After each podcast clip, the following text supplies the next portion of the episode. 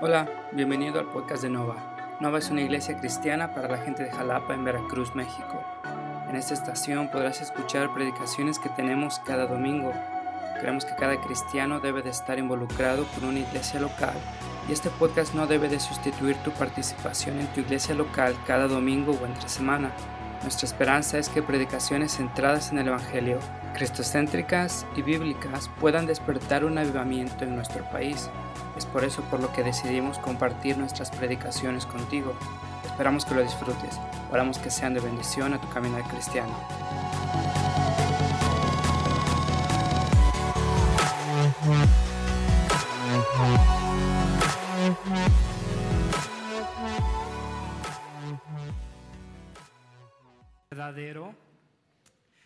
Muchas veces la Biblia va afrontando esas zonas de, comodidad que nosotros tenemos y cuando tenemos tal vez a un Dios domesticado, a un Dios que no esté en desacuerdo con nosotros, a un Dios que aprueba nuestras ideas sociales del momento, culturales, de época, eh, creo que esa es una indicación de que tenemos más bien un, cristianismo cultural más que un cristianismo bíblico. Y hoy vamos a hablar de eh, una porción que sinceramente nos incomoda a todos. Y les aseguro que nos incomoda a todos porque tenemos la idea incorrecta de lo que es el amor y de lo que es la sumisión. Déjame decírtelo otra vez. Tenemos una idea incorrecta de lo que significa el amor y de lo que significa la sumisión o el respeto. Un repaso de la semana pasada, ¿se acuerdan que vimos y les pregunté por qué hacemos lo que hacemos? Hacemos lo que hacemos por tener un mejor país, por tener una mejor familia, por tener un mejor ambiente de trabajo. Si es eso tu motivación, no es un cristianismo bíblico, más bien es un moralismo, es un pragmatismo, es un, es un utilitarianismo o un medio para hacer más cómodo tu medio ambiente. El cristiano se diferencia en que su esfuerzo, si le preguntan por qué haces lo que haces, responde porque Dios, porque Cristo, y más allá de porque Cristo me lo dice, responde porque Cristo hizo. Entonces se acuerdan que vimos, nosotros perdonamos y perdonamos no porque, bueno, Cristo me dice, porque Cristo me perdonó, me perdonó incondicionalmente y entonces yo, habiendo sido perdonado una deuda gigantesca, infinita, puedo perdonar aquello que parece eh, en comparación bastante pequeño. En el contexto, en el momento, se siente grande, pero en comparación con lo que Cristo hizo, en comparación con el Evangelio, y entonces se acuerdan que vimos que nuestra respuesta, nuestro motor, nuestra gasolina es el Evangelio. Y entonces vamos a pasar a esta, a esta eh, porción, y entonces fíjate lo que dice eh, Efesios 5, 18. Estoy en el libro de Daniel, pero no estamos viendo Daniel. A ver, Efesios 5, 18. Perdón, 21. Sométanse unos a otros por reverencia a Cristo. Y entonces, antes de que siquiera eh, me digas, ah, no sé, la verdad que esto no tiene sentido, la verdad que los cristianos son unos misóginos, ah, es machismo, por favor entiende el contexto. Cada versículo, cada porción tiene un contexto histórico, teológico, gramatical. Y fíjate el contexto en el cual Pablo te está diciendo, sométanse unos a otros por reverencia a Cristo. Sométanse unos a otros. Después dice, esposas, sométanse a sus propios esposos como al Señor. Y antes de siquiera empezar a abordar este pasaje, ¿se acuerdan que vimos que somos llamados a ser llenos del Espíritu Santo? Y entonces un reflejo de ser llenos del Espíritu Santo es animar unos a otros. Y se acuerdan lo que dijimos y lo vamos a seguir viendo, el amado ama. Entonces se acuerdan que dijimos ser lleno del Espíritu Santo es amar porque soy amado. ¿Sí se acuerdan? Entonces el amado ama y entonces eso es ser lleno del Espíritu y en ese contexto Pablo sigue, no son porciones separadas, Pablo sigue su argumento, es el mismo libro, sean llenos, sométanse unos a otros por reverencia a Cristo. Un himno ya antiguo, eh, no sé por qué, pero me gustan los himnos, ya creo porque estoy envejeciendo, entre más envejezco me gustan. Fíjate, dice, toma, oh Señor, mi entero ser, tu voluntad yo quiero hacer.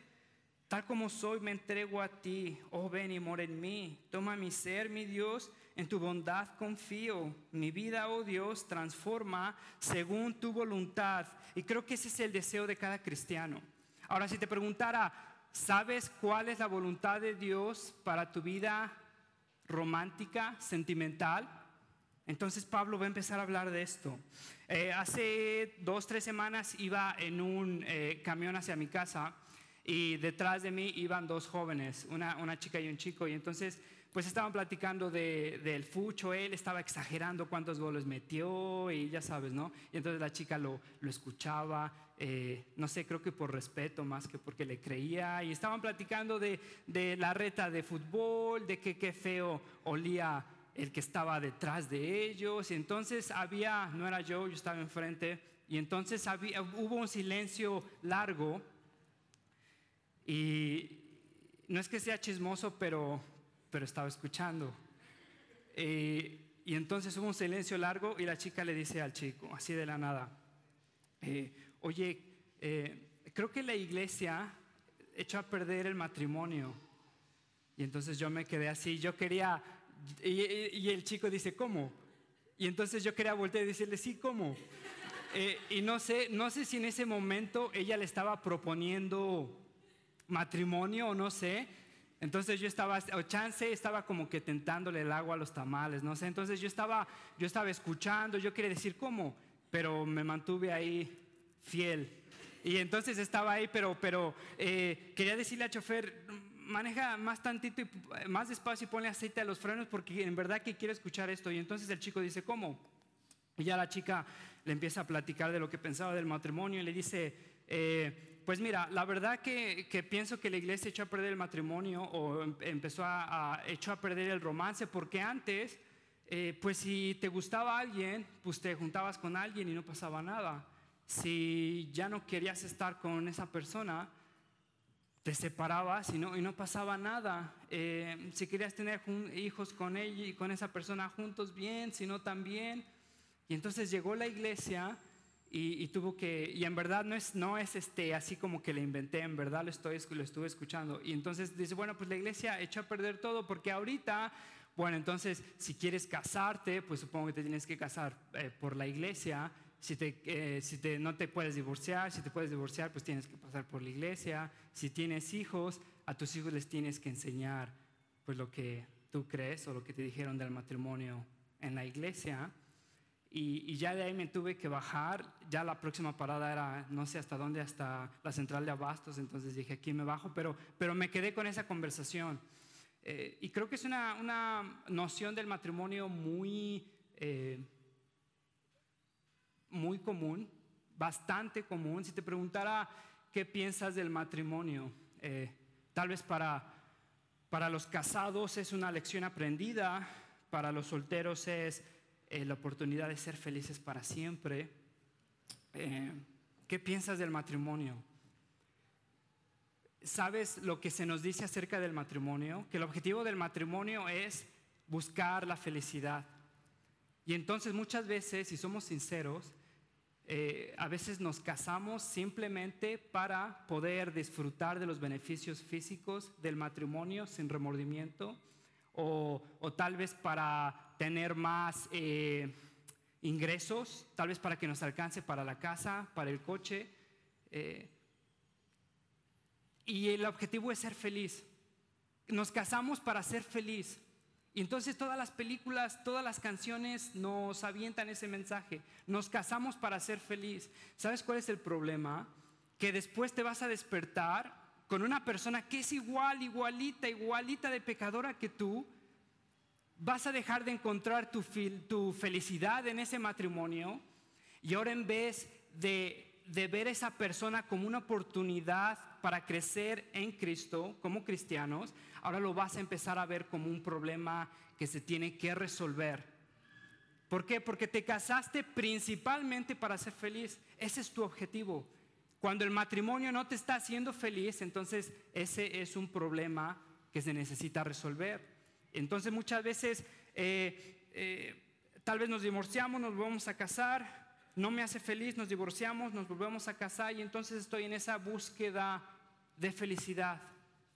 Fíjate, por ejemplo, eh, soy un... Eh, antes de pasar a la poesía, porque también te voy a leer unos poemas, pero, pero antes de pasar a las poesías, te tengo unas estadísticas para que eh, puedas entender conmigo la situación, por lo, menos de México, del matrimonio. Ok, un, periódico de finanzas, El Economista, dice que el, divorcio, está hablando de la economía de las parejas casadas en el país, y dice, el divorcio subió 136% el último año, está hablando del 2017. Ponte a pensar, el divorcio subió 136%, más del 100%, más del 100%, 136% el último año. Y explica, el instituto destacó que en los últimos años, está hablando de INEGI, el instituto descató que en los últimos años el número de divorcios aumentó en relación con los matrimonios. Ahí está la explicación. En los últimos años el número de divorcios aumentó en relación con los últimos con los matrimonios debido a que un mayor número de personas deciden vivir en unión libre, dando paso a menor número de uniones legales. Entonces, en los últimos años los divorcios aumentaron en relación a los matrimonios debido a que un mayor número de personas deciden vivir en unión libre, ya ni siquiera se casan. Tiene sentido cuando, por ejemplo, 40% de la población está casada, 20% de la población está en unión libre, 30% de, de la población casada tiene incidentes de violencia por parte de su pareja. 30%, del 22 al 30% tiene incidentes de violencia. Ponte a pensar en eso. Del 100% de los que están casados, que es el 40% de la población, 22 al 30 tienen incidentes de violencia por parte de su pareja. No me sorprende que la gente tiene esta idea de matrimonio. No me sorprende que la gente piense, bueno, ¿para qué me voy a casar? La verdad que desde esa perspectiva, pues si estoy, estoy en desacuerdo con esa persona, pues simplemente dejo de estar con esa persona. Pero fíjate que, Pablo nos va a estar dando una, eh, una idea totalmente diferente del matrimonio. Y hace años cuando mi, esposa empezaba a venir a México, me, decía, oye, como que ustedes son como una cultura, me lo describía como una cultura dolida. Las, eh, las canciones todas son así de dolor, eh, las rancheras, eh, todo, todas las novelas, despecho, y como que estaba sacada de una de que, ¿qué onda con ustedes? Eh, hay como que esta, esta cultura, le prendes el radio y todavía sigues escuchando Arjona desde hace años, ¿no? Ah, su mecha. Y, y eso es lo que, eso es lo que tal vez respiramos sin darnos cuenta. Becker, Adolfo Becker, un, un, poeta conocido. Fíjate lo que me, me interesó de estos poemas es que hasta parece, no sé, como bipolar. En uno le jura amor eterno a esa persona y en otro casi casi le está refrescando eh, todo. Fíjate en el primero, eh, le habla a su enamorada, ¿no? dice, podrá nublarse el sol eternamente, podrá secarse en un instante el mar, podrá romperse el eje de la tierra como un débil cristal, todo sucederá, podrá la muerte cubrirme con su fúnebre crespón pero jamás en mí podrá apagarse la llama de tu amor. Ah, y, como que escuché todas, ah, ok, bueno, Becker, el mismo, fíjate, volverán las oscuras golondrinas en tu balcón, sus nidos a colgar, y otra vez con el alba a sus cristales jugando llamarán, pero aquellas que el vuelo refrenaba tu hermosura y mi dicha contemplar, aquellas que aprendieron nuestros hombres, nuestros nombres, esas no volverán en, un poema le jura amor eterno y en otro le dice te voy a olvidar, ya ni las golondrinas se acuerdan de ti. ¿O qué, qué onda? Si en verdad estabas enamorado, en verdad le estabas diciendo que hasta que hasta la tierra perdiera su eje, ahí te voy a amar. Y en el otro le estás diciendo que ya no. Eh, ¿Cómo vemos el amor? ¿Se acuerdan cómo entendíamos el amor la semana pasada? El amor no es un sentimentito que sentimos ahí cuando, cuando vemos los ojos de esa persona, eso es más sentimentalismo. Eh, el amor es una convicción, es un reflejo de la gracia de Dios recibida y entonces es morir a mí por el bien de la persona. Es un amor incondicional, es un amor eterno. ¿Por qué? Porque Cristo me amó incondicionalmente porque Cristo me perdonó. Y entonces, ¿se acuerdan que dijimos que el amor no tiene la forma del agua, el amor tiene la forma de la cruz de Cristo? Y entonces ahí vemos el estándar de nuestro amor. Y entonces cuando Pablo está diciendo, mujeres, sométanse, hombres, amen, fíjate que lo está diciendo en un contexto bastante específico. Entonces, fíjate lo que dice en el versículo 22, mujeres sométanse, literalmente es reconozcan eh, su autoridad, respeten. Algo interesante es que en este contexto muchas veces si escuchas que el cristianismo es misógino eh, o que es machista o que odia o desprecia a las mujeres, si tal vez lo escuchas en la universidad o con tus amigos, es interesante hablar del contexto eh, greco-romano de esa época. Por ejemplo, en el imperio romano se conocía algo que decía manus y sine manus, y era la mujer, el estado de la mujer, el valor de la mujer, dependía si estaba casada o soltera. Si estaba casada, no tenía autonomía, dependía totalmente, no tenía voz ni voto, dependía totalmente del esposo, si estaba casada. No tenía ni siquiera voz ni voto, absolutamente nada, nada. Solamente cuando era viuda empezaba a tener eh, un poco más de, de juego en la sociedad. No se podían divorciar, ni siquiera ellas tenían el derecho o la decisión de, pese a las circunstancias, no tenían voz, ni voto. Si estaban casadas, si estaban solteras, el papá tenía total y absoluta soberanía sobre las hijas. De hecho, hacía transacciones con las hijas. Ese es el contexto greco-romano. Pablo, fíjate que le está diciendo a ellas, no le está diciendo al hombre, hombre, sométela. Pon atención en esto. No está diciendo, hombre, sométela. Está diciendo, mujer, está reconociendo su libre albedrío, su poder de decisión, su dignidad. Mujer, reconoce tu autoridad, mujer, respeta a tu marido.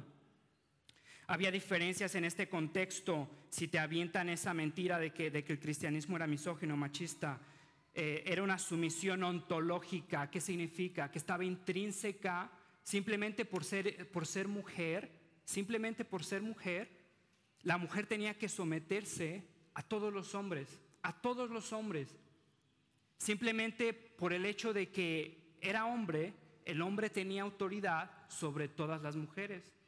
Y eso es totalmente no bíblico, totalmente no bíblico. Fíjate lo que Pablo está diciendo, sométanse ustedes, no, no dice sometan eh, ustedes esposos a sus esposas, sométanse a sus propios maridos, a sus propios maridos. O sea, hay una relación de respeto única entre la esposa y el esposo.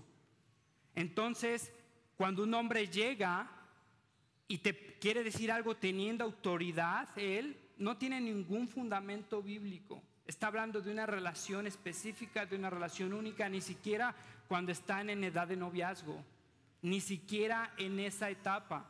Si un día el novio de mi hija llega y quiere tener autoridad con mi hija y apenas están de novios, eh, tendría que tener una conversación bastante interesante con este amigo eh, primero necesita hacerse responsable de, mi hija. Primero necesita reconocer su compromiso delante de la iglesia, delante de la autoridad, de una forma cívica. Y entonces, ah, bueno, ok, la vas a, la vas a, no me quiero adelantar, pero él también tiene sus responsabilidades. Pero entonces, fíjate, sométanse, respeten a sus propios maridos. Y sabes lo difícil de esto, que cuando hablamos, y, lo hablábamos la, hora pasada, cuando decíamos sométanse, tenemos de vu o, ideas de lo que pensamos que es esa relación. Y entonces nos vamos a abusos. Pero ese tipo de relación no debe de descalificar lo que Pablo está diciendo. Fíjate el contexto que Pablo está hablando. Sométanse como al Señor. En el versículo 21, cuando está diciendo sométanse unos a otros, en el versículo 21 dice, por reverencia a Cristo. Sométanse por reverencia a Cristo. En este versículo 22, sométete como al Señor. O sea, que la sumisión de la esposa no es meritoria, no es si el esposo se lo merece o no. Es a pesar de lo que el esposo muchas veces es. Y entonces es, sométanse como al Señor. O sea, que mi relación con Cristo, mi sometimiento a Cristo, se expresa a través de obedeciendo su voluntad y respetando a mi esposo. Ahora fíjate que dice, sométanse en todo, en todo, no hay excepciones, en todo menos pecado, menos pecado incluyendo, incluyendo el abuso. Pon atención en eso. Sométanse a todo, sométanse a todo lo que no es explícitamente pecado, debes obedecer a Cristo Sométense a todo, excepto a pecado. ¿Se acuerdan cuando a Pedro se le pidió hacer algo que estaba totalmente en contra de la voluntad de Dios, pero dijo, mejor obedezco a Dios que obedecer al hombre? Sométanse a todo, excepto, excepto lo que es pecado, incluyendo el abuso. Ahora, si estás o si escuchas de una relación donde hay ese tipo de abuso espiritual, físico, lo que sea, tienes la responsabilidad, si eres mujer, tienes la responsabilidad de hablar. Eso no es sumisión, eso no es seguir a Cristo. Entonces, para eso es vivir en comunidad, para eso es, estar eh, creciendo, fortalecidos en comunidad. Y entonces esa persona que justifica su autoritarianismo eh, con un versículo bíblico no está entendiendo todo el contexto. Sométense a todo menos al pecado, incluyendo el abuso. Fíjate, el versículo 23 te da la explicación, porque el esposo es la autoridad, es la autoridad de la mujer. Y ahorita vamos a ir viendo por qué lo dice. Juan Calvino eh, nos dice, Juan Calvino, un reformador, un cristiano, un, un teólogo, dice, nadie está libre de la sumisión, absolutamente nadie. Donde reina el amor, precisamente ahí hay servicio mutuo. Te deja leértelo otra vez. Donde reina el amor, precisamente ahí hay servicio mutuo. Ni siquiera los reyes ni los gobernadores están libres de la sumisión, porque de eso se encarga su oficio. Entonces vamos a ir viendo cómo es que el hombre debe de ejercer su autoridad. Pero déjame explicarte, incluso tratar de responder esa pregunta que tal vez muchos de nosotros tenemos. Ok, sí, bueno, Pablo me dice que la mujer debe de respetar la autoridad de su esposo. Le da una respuesta. ¿Por qué? Porque su esposo es cabeza, es autoridad. ¿Ok? Um, ¿Por qué? Déjame contarte la historia de lo que Pablo está diciendo aquí, incluso citando Génesis. Y entonces lo hablábamos la, la hora pasada, hace hora y media. En Génesis 1 Dios crea al hombre Dios crea al hombre y entonces empieza a decir que todo, todo, todo es bueno, todo es bueno. Dios encuentra placer en lo que hace, eh, crea los animales, crea la vegetación y todo es bueno.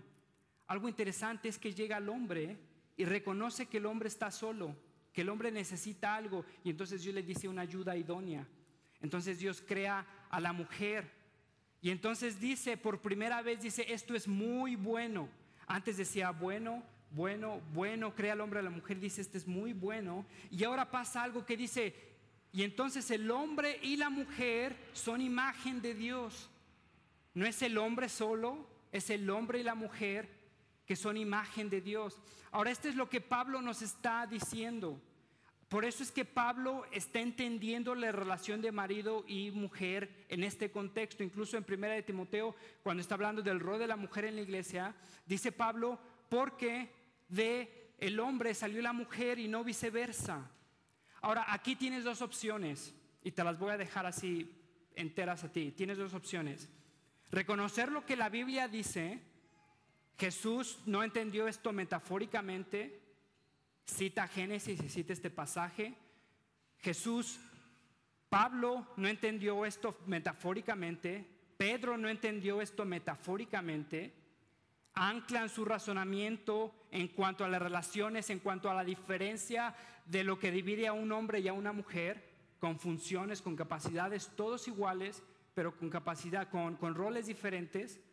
Y entonces tienes dos opciones, o leerlo y aceptarlo, o rechazarlo, o tal vez tratar de encontrar una idea metafórica que no es encontrada bíblicamente.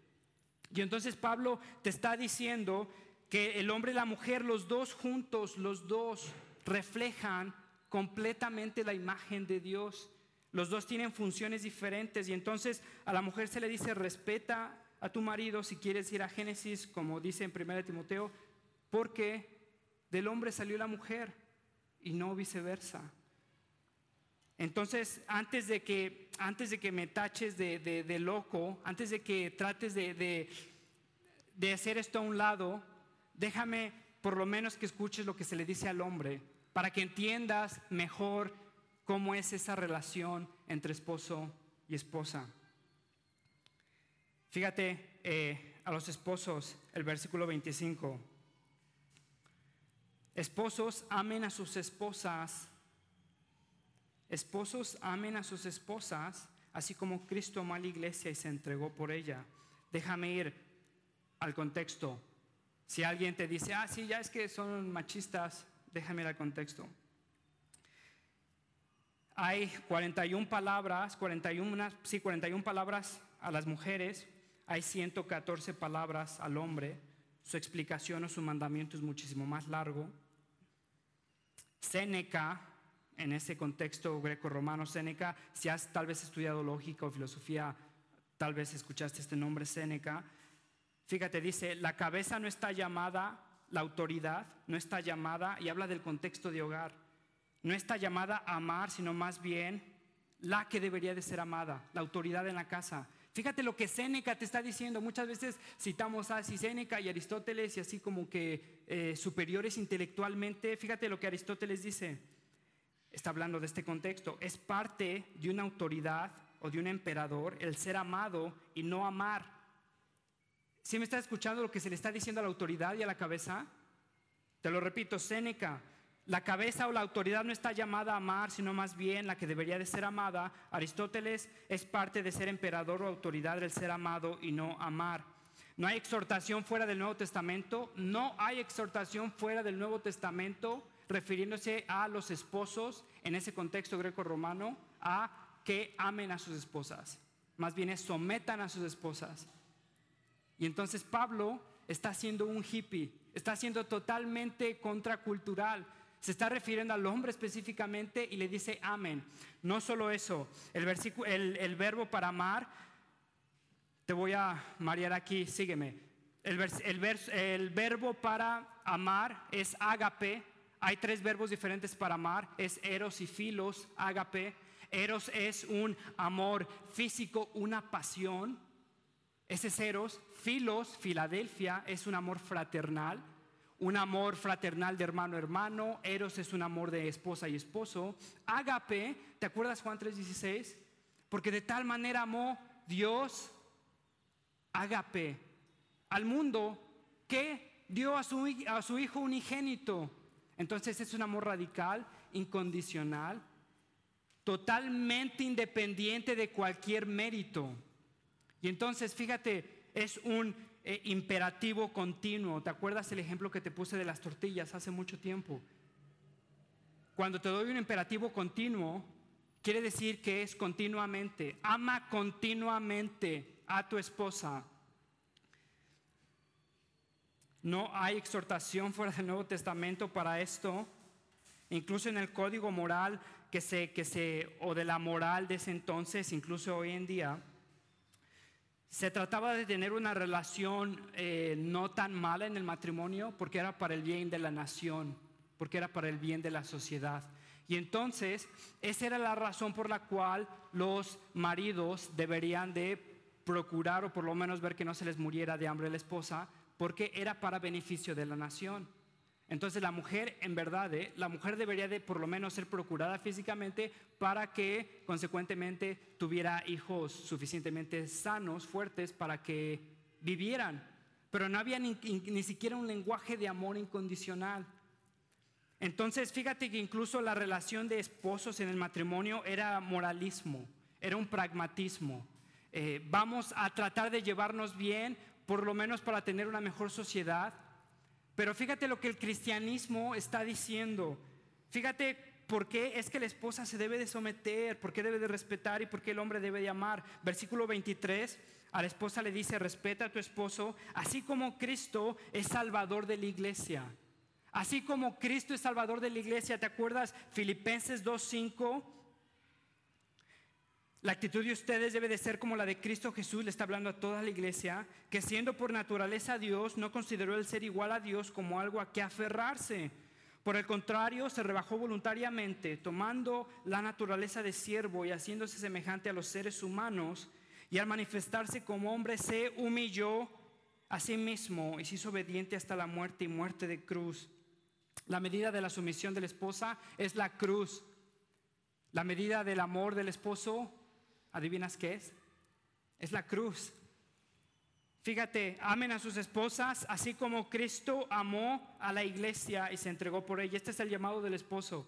Amar a su esposa como Cristo amó a la iglesia. ¿Cómo amó a la iglesia? Dio absolutamente todo por la iglesia. Entonces, en ese contexto, en esa relación, la mujer respeta al hombre porque el respeto sin amor es autoritarianismo y entonces la mujer confía en el hombre como la iglesia confía en Cristo. El que ha experimentado una relación verdadera con Cristo de amor, de sustentación, de gracia, de perdón, te diría, sería muy necio en no confiar en Cristo. Pero ¿sabes cuál es el problema y la triste realidad? Que todo esto, todo esto se ha hecho incluso socialmente incómodo, incluso un problema, una prédica que se necesita defender, porque el hombre no ha amado como debe de amar y la mujer no ha confiado en la autoridad del hombre como debería de confiar. Y entonces lo que pasa es que nos casamos porque queremos ser felices, porque estamos locamente enamorados de esta persona, pero los que están casados estarán de acuerdo conmigo que después no es que la ames menos, no es que lo ames menos, pero empiezas a ver cómo deja la ropa mojada en cualquier lado. Estoy hablando de lo que hago yo, de lo que ella tiene que, que, soportar. Eh, y entonces es una oportunidad para amar como Cristo amó, para humillarse como Cristo se humilló, o para buscar mi felicidad a toda costa. Y entonces el matrimonio, el objetivo del matrimonio no es tu felicidad, es tu santificación. Es para reflejar el Evangelio. Es un entendimiento directamente de lo que Cristo hizo por el pecador. El matrimonio no es para tu felicidad primeramente, el matrimonio es para tu justificación. Y entonces cuando en verdad entiendes eso, cuando comprendes eso, cuando asimilas eso, el pecado de tu pareja jamás se va a volver un problema que necesitas resolver, sino una oportunidad a la cual necesitas depender de Cristo para humillarte, amar y seguir en medio de esa relación. Y entonces fíjate el propósito del amor del esposo, así como Cristo la amó para hacerla santa, versículo 27 y entonces vamos a leer el versículo 27 para presentársela, perdón, el versículo 26, para hacerla santa, Él la purificó, lavándola con agua mediante la palabra, para presentársela a sí mismo como una iglesia radiante, sin mancha ni arruga, ni ninguna otra imperfección, sino santa e intachable. Asimismo, el esposo debe de amar a su esposa como su propio cuerpo. Si te resumo, si te resumo los versículos 26 y 27 es que Cristo ama a la iglesia para su último bien, para su bien más grande. Ese es amor, ¿se acuerdan? Morir a mí mismo para darle lo mejor a esa persona. Cristo murió a sí mismo para darle lo mejor a la iglesia, purificarla, santificarla, presentársela como lo que debe de ser. Y entonces, fíjate, el objetivo del amor del esposo es morir a sí mismo para entregarle lo mejor a su esposa, para dirigirla a Cristo no es que la va a santificar en el sentido que Cristo santifica, sino para dirigirla a Cristo por su bien espiritual. Entonces el hombre, si te, si te incomoda que, que, si eres mujer tengas que confiar en el liderazgo de esta persona que no tiene capacidades absolutas de dirigir, por lo menos ponte a pensar en esto. El hombre debe de amar a su esposa, morir a sí mismo para procurar su bien espiritual entonces, muchas veces, te soy sincero, se me hace más fácil ver Netflix que preguntarle a mi esposa qué está, qué está orando, qué está leyendo, vamos a orar juntos, eh, vamos a, a platicar de esto.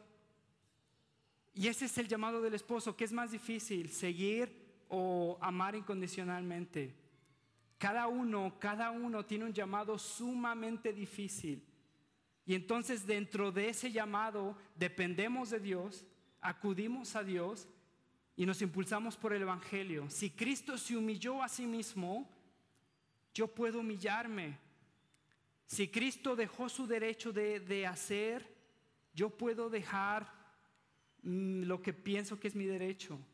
Si Cristo amó incondicionalmente, yo puedo, tengo los recursos para amar. Independientemente si mi esposa reconoce mi amor. ¿Por qué? Porque Cristo amó como la iglesia, como amó a su iglesia, independientemente de méritos, independientemente de recursos, porque tengo los méritos para hacerlo. Y entonces en ese contexto Pablo está hablando del el matrimonio. ¿Para qué, ¿Para qué es el matrimonio? ¿Cómo ves el matrimonio? Eh, un, eh, ¿Algo restrictivo? Eh, ¿Una lección aprendida? ¿O la oportunidad para reflejar el Evangelio. Si eres soltero, déjame decirte que tu identidad no está en una persona, en tu estado marital, en tu estado social. Tu estado está en Cristo. Si eres casado, este es tu llamado. Si eres soltero, ah, escucha por favor lo que, lo que significa el matrimonio. Y sabes, en este contexto se me hace bastante difícil, imposible, que si tengo una persona que no conoce a Cristo, que si tengo una persona que no ama a Cristo, que si tengo una persona que no anhela a Cristo, que esa persona pueda amar como Cristo amó a su iglesia.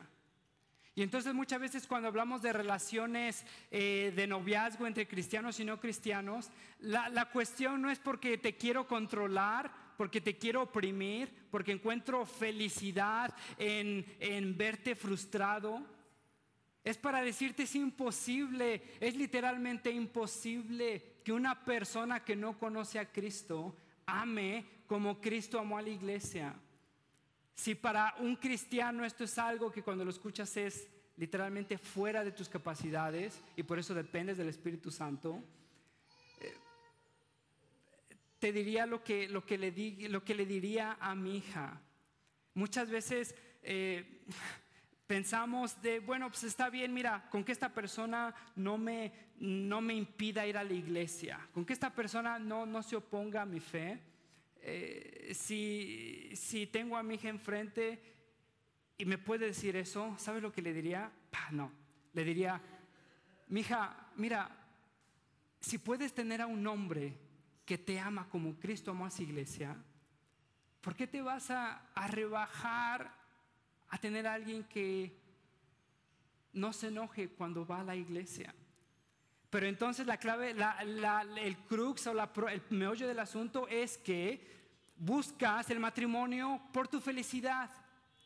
No te importa con quién, no te importa cuándo, no te importa cómo, quiero ser feliz. Te aseguro algo, si no están fundamentados en Cristo, sea que se digan cristianos, sea que vayan a la iglesia, si no están fundamentados en Cristo, si no se aferran a Cristo, si no corren a Cristo en sus frustraciones, en sus problemas, en sus desesperanzas, ese matrimonio literalmente está destinado a fallar. No puedes haber firmado el, el papel de divorcio, pero en la casa pueden estar totalmente separados. Y lo que Pablo te está diciendo es que esto no es el plan de Dios desde el principio. Entonces por eso el hombre ama incondicionalmente a su esposa, la mujer respeta a su esposo. Ahora, fíjate incluso cómo Pablo te está diciendo este argumento en Génesis. Dice que el esposo lo debe de amar como su cuerpo, como Cristo ama su cuerpo, que es la iglesia. Y entonces utiliza Génesis 2 en el versículo 31. Llegará porque el hombre dejará a su padre y a su madre y llegarán a ser un solo cuerpo. Literalmente dice fundir. es así como cuando estás fundiendo plástico. Si fundes plástico rojo y plástico negro, los fundes y después dices, ok, los voy a separar. No se puede. No se puede, esas personas están fundidas. Fíjate lo que está diciendo. Llegará a ser un solo cuerpo, llegarán a fundirse. Incluso te acuerdas, tal vez si te acuerdas cuando, cuando se casan dentro de la liturgia cristiana, decimos, y lo que Dios ha unido, que jamás, jamás lo separe el hombre. Fíjate, Pablo dice, lo que llegan a ser un solo cuerpo. Y entonces, el plan de Dios para el matrimonio es ser un solo cuerpo, crecer, santificarse uno a otro, dirigirse a Cristo. Para eso es indispensable, es necesario que cada persona conozca a Cristo. Si, muchas veces vienes con ganas de estar con esta persona y si no conoces a Cristo, te lo digo por tu bien, por tu bien, no porque quiero controlarte, por tu bien, porque sé lo que se te viene. Cuando se te acabe el romance, sé lo que se te viene. Quieres a una persona que esté arraigada en Cristo. Quieres una persona que ame a Cristo más que a lo que tarde o temprano vas a dejar de tener. Quieres una persona que su fidelidad dependa de Cristo independientemente si está cerca o no de esa persona. Quieres una persona que esté obediente a Cristo independientemente si sabe que está checándole su WhatsApp, su Facebook, lo que sea. Porque esa persona está arraigada en Cristo. Esa persona confía en Cristo, ama a Cristo. Y entonces Pablo te dice esto porque quiere lo mejor para ti, porque tiene un plan muchísimo mejor. Y si nosotros como discípulos de Cristo confiamos que su voluntad es mejor que la nuestra, hay situaciones que nos van a incomodar, hay situaciones que vamos a estar no tan de acuerdo, pero la pregunta es, bueno, ¿confías en tu voluntad o confías en la voluntad de Dios? ¿Confías que tú tal vez vas a ser la excepción? Te aseguro que no. ¿O vas a confiar en la voluntad de Dios? Hace, hace al principio te leí un un himno. Tomo, Señor, mi entero ser, tu voluntad yo quiero hacer. Déjame terminar con otra estrofa. Quita, oh Señor, mi vanidad, mi orgullo y mundanalidad. Da, dame en tu grande compasión un limpio corazón. Hazme cual el Señor Jesús. Llena mi ser de amor y luz. Quiero servirte, oh mi Señor, con devoción y ardor. Señor, eh, venimos a ti confesando que, que pensamos, Padre, pienso que mi plan para mi matrimonio es mejor que el tuyo. Padre, vengo a ti eh, confesando mi necesidad. Hay, hay días que, que sentimos que, que, no podemos. Señor, que morir a mí mismo se siente colosal en comparación con con mis capacidades. Mi Dios, ruego que tú seas con nosotros. Te ruego que tú nos ayudes a, depender de ti, a confiar en tu voluntad. Padre, que, que seamos impulsados por el Evangelio a amar, a someternos unos a otros, a morir a uno mismo, Señor, a confiar en, en nuestra pareja, amarnos. Señor, si, si somos solteros, ayúdanos a encontrar nuestra identidad, no en nuestro estado eh, marital o en nuestro estado social. Señor, sé tú nuestra satisfacción. Si estamos en noviazgo, Padre, danos sabiduría para entender lo que es el matrimonio antes de entrar en esto. Mi Dios, te ruego que incluso en nuestros fracasos y en nuestras desesperaciones tú seas mi Dios con nosotros. Te damos gracias por ese esposo fiel que nos has dado en Cristo, nos ha comprado con su sangre, nos ha redimido y Padre, ahora eh, lo recordamos con la cena del Señor. Gracias por su amor incondicional y es así que la iglesia eh, se somete eh, voluntariamente, amorosamente a Él. Padre, gracias por esto, mi Dios, te lo ruego en Cristo Jesús. Amén.